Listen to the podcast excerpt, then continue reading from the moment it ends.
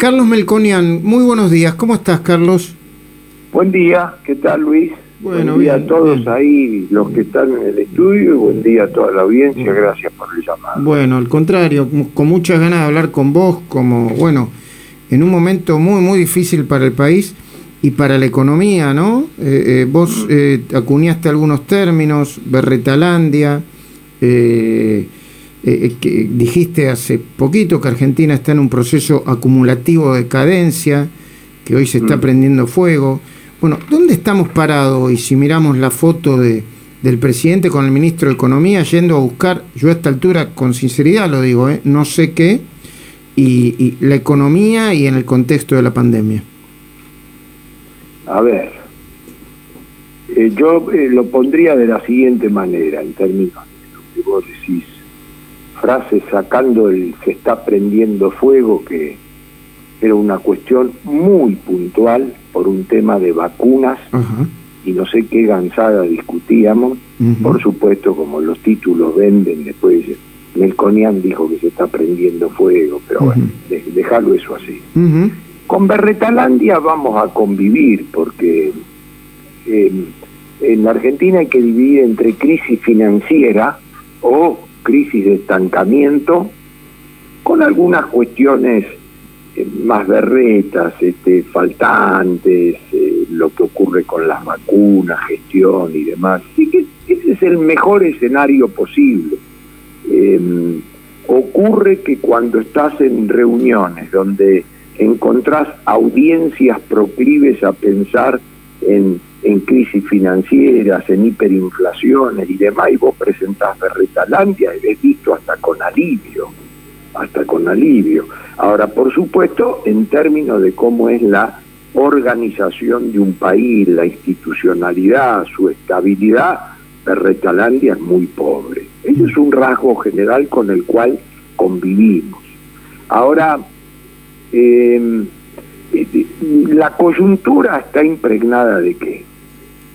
Primero, primero, y es ineludible dentro de la conversación, es un año electoral, ineludible, con una elección de medio término a la que yo personalmente le doy mucha importancia, mucha importancia. Porque el soberano es el voto. Y la gente dentro de un contexto de gobierno parecido al actual en términos institucionales, conceptuales, de organización, en el 2009 y en el 2013, por ejemplo, porque el 2015 ya fue electoral, y en el, el 2010, perdón, presidencial, Sí. el 2019 fue presidencial, incluso el 2017 era un ambiente diferente. Pero las elecciones del año 2009 y 2013 fueron claves en términos de cómo se para la sociedad. La sociedad dice, yo sé que tengo este problema, yo sé que tengo aquel problema, yo sé que a esto se le agregó la, la pandemia, pero pará, flaco, hasta acá llegamos, 2009-2013.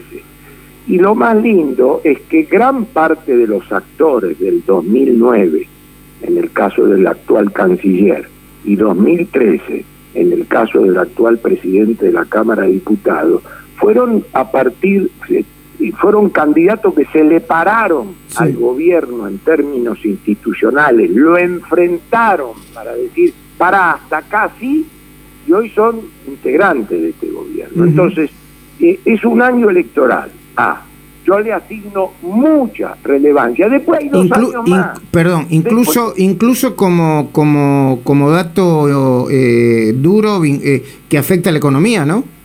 Por supuesto, porque después quedan dos años más. Y esta es una elección de parlamento, no es una elección que afecte al Poder Ejecutivo. Por lo tanto, todo lo bueno para brindar que tiene el gobierno, después puede continuar. Es el gesto de una sociedad que se pare y diga, mira, no es que no te quiero dejar gobernar, no es que no avalo, es que institucionalmente vos tenés que llegar hasta acá. El Sí. único que puede decir eso es el soberano. Es eso, es que no hay te- político en la Ok, es que tenés que no poner... A ver, gente, eh, eh, es la sociedad que le pone límites, incluso en temas de yo diría a esta altura, eh, Carlos, de macroeconomía, ¿no? Que le dice, che... Este después vuelve muy, después tiene mucho derrame esto. Pero el tema central es unificar el discurso en que Argentina, del canal institucional tradicional de la historia argentina, no se mueve. Mm. Después combatan a las corporaciones, combatan a la mafia, combatan a los sindicatos, arreglen el Estado, arreglen la burocracia, desde ahí. Bueno, yo te diría, sí, yo te diría que acá hay, hay, hay, eh, hay algo que, que, va en línea o está incluso primero. Traigan las vacunas, ¿no? Déjense, déjense embromar y traigan las vacunas. Por eso, hay, hay, hay como una secuencia de cosas. No es un tema menor la elección, por esto que acabo de decir, y no es un tema menor para el oficialismo, para los oficialismos tomarlo con alguna preocupación en estos tiempos, porque un rasgo natural en todos los países del mundo es que los oficialismos, sean de Boca o River, pierden. Pierden, pierden porque la gente está caliente aún donde hay vacuna, aún donde hay vacuna, porque todo el derrame de vacunas de los Estados Unidos de hoy fue sembrado por Donald Trump. Y Trump perdió. Trump no se rascó las guindas lo que pasa que se eh, ponía guita y ponía guita y ponía guita y ponía guita en los laboratorios y dale con la vacuna eh, y no llegó. Y no llegó. Pero quise, esto no es una defensa trampista. Estoy no, no, no, es, es eh, una descripción de la situación. Y vos decís que, que Argentina no tiene que Argentina no tiene por qué ser diferente. Por, porque por eso te digo Estados Unidos, España, Italia, el mm. otro, aquello, Merkel, mucha casualidad, mucha casualidad. Entonces digo, Mira, acá hay un año electoral donde los oficialismos pierden. Por eso el gobierno en esos términos hace mucho, mucho, mucho hincapié en un lugar que cree que tiene cautivo y que cree que la Argentina, diferente al resto del mundo, porque tiene una cuestión, que tiene un territorio que se llama conurbano bonaerense, donde el gobierno alardea que ahí manda porque ni, ni Macri presidente de segunda vuelta contra Scioli ganó ahí. Este, y entonces dice, bueno, yo acá tengo un piso, me voy a trincherar acá. Primera cuestión. La segunda cuestión, la segunda cuestión en términos de, bueno, hagamos las cosas, hagamos las cosas. Yo la, la crítica de la gestión no se la hago solo a este gobierno. Yo la crítica de la gestión se la he hecho a todos los gobiernos, incluso cuando gastaste el 2016 y el 2017, que la herencia y lo que va a decir la gente, y la verdad, que, ¿para qué quieren ser gobierno al final? Entonces, el tema de la gestión es un tema no menor, y en términos de la gestión, a esta administración se le fue el miedo de octubre pasado que le imprimía una crisis financiera con el dólar a 180, 200 pesos. ¿Lo controló? Como apareció el loto. ah, ah no, no lo controló, sino que apareció el loto. Ah. No, no lo controló. Apareció el loto 1 primero. El precio de la soja. Eso, el loto. El loto 1 es un montón. Un montón. Yo lo dije sin ponerme colorado y lo puedo fundamentar con números. Esto no voló por el aire, por el loto. Por el loto. Vos tenés que pensar que septiembre cerraba el cepo, octubre cerraba el cepo, noviembre más cepo, diciembre más cepo y no paraba la diarrea. Hasta que llegó el loto. El loto llega y luego complementa probablemente a lo largo de este año con otro tema que te permite boludear, que es el loto 2 ¿Qué es el Loto 2? El Loto 2 son los derechos especiales de giro, que es un regalo que el fondo le hace al mundo, donde los países que no lo necesitan dicen, ¿qué es este papel?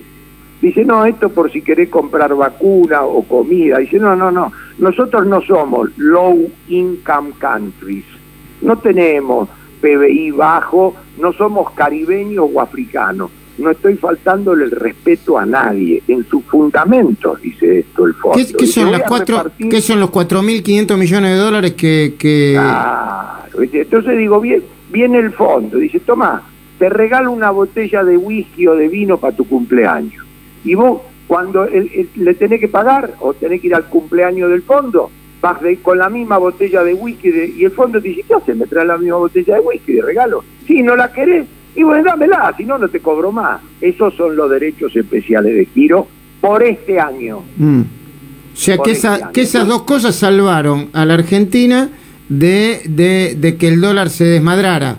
Y, hace, y hace que la política pierde el miedo en la gestión. Ah. Porque si no, vos le das otra bola. Vos tenés mm. que pensar que en la Argentina las cosas las soluciona el miedo o la inflación pero esto no es para provocarlo. No, no, no, es, lo que pasa en todo el, sí, sí, es lo que pasa en todo el tiempo. no lo estoy diciendo. Y decime, y la posibilidad y la posibilidad de que esto de, de, de que esto antes de las elecciones se ponga eh, estén tan confiados que se ponga peor, porque Martín Guzmán, el subtexto de que dicen de Martín, dicen, eh, yo no sé porque no hablo con Martín Guzmán, mm. el subtexto de mm. Martín Guzmán es, así que muchachos, ustedes no quieren subir las tarifas, mire que esto puede explotar antes, por, el, por la vía de la inflación, por la emisión monetaria. Cronológicamente ahí iría por otro lado. Dicho lo del año electoral y dicho se me fue el susto de la mano de los lotos, viene un problema local. Siempre estoy siguiendo la ruta de la economía por ahora. Entonces, el problema local que no lo resuelven los lotos es la tasa de inflación. Vamos, vamos a ir poniendo las grajeas en esta agenda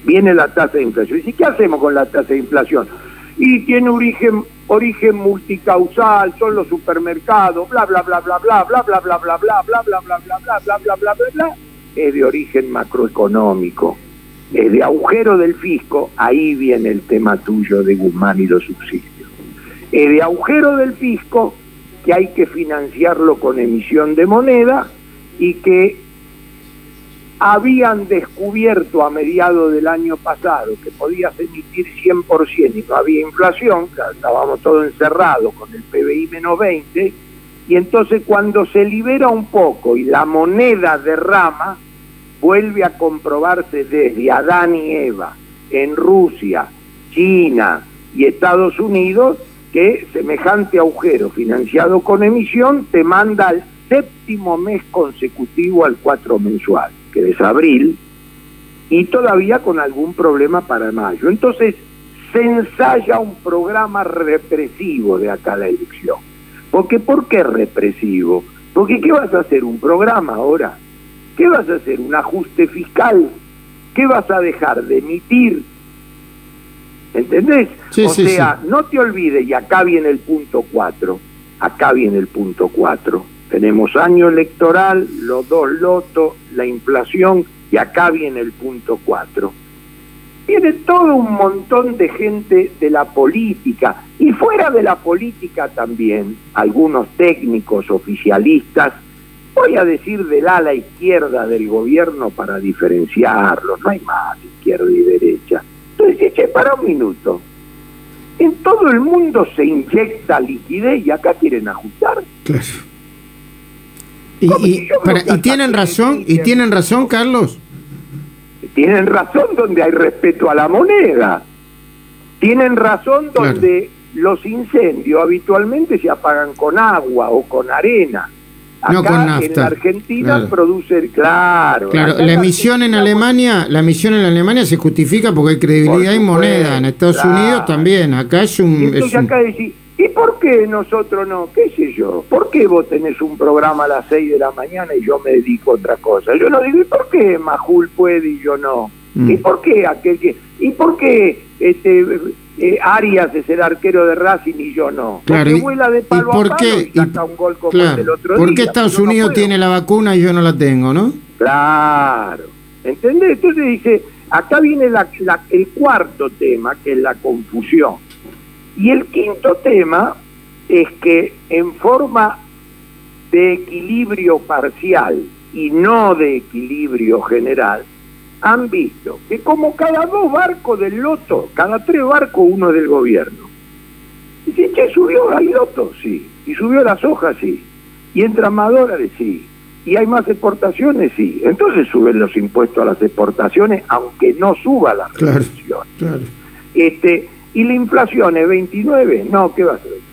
va a ser entre 40 y 50. Y decime si hay más inflación, hay más recaudación. Sí, mm. nominal de ilusión monetaria, sí, pero sí. O sea, entonces, con esto tiramos, entonces con esto tiramos. Claro, la política dice, che, pero entonces no me digan que no hay plata. No, pero este es el primer trimestre por estacionalidad y además porque, claro, un mínimo ajuste del gasto con la inflación, los salarios y la jubilación están ajustando. Entiendo. Carlos, eh, Luis Gasulla te quiere hacer una pregunta y Gustavo Noriega otra, eh, eh ¿Cómo no? seguramente. ¿Cómo no? Buen día, Carlos. No, la pregunta es, te estaba escuchando atentamente, con estos lotos, como vos los mencionás, eh, pero con una inflación de cuatro puntos mensual prácticamente, ¿le alcanza al gobierno para que no explote todo? ¿Le alcanza incluso para ganar una elección?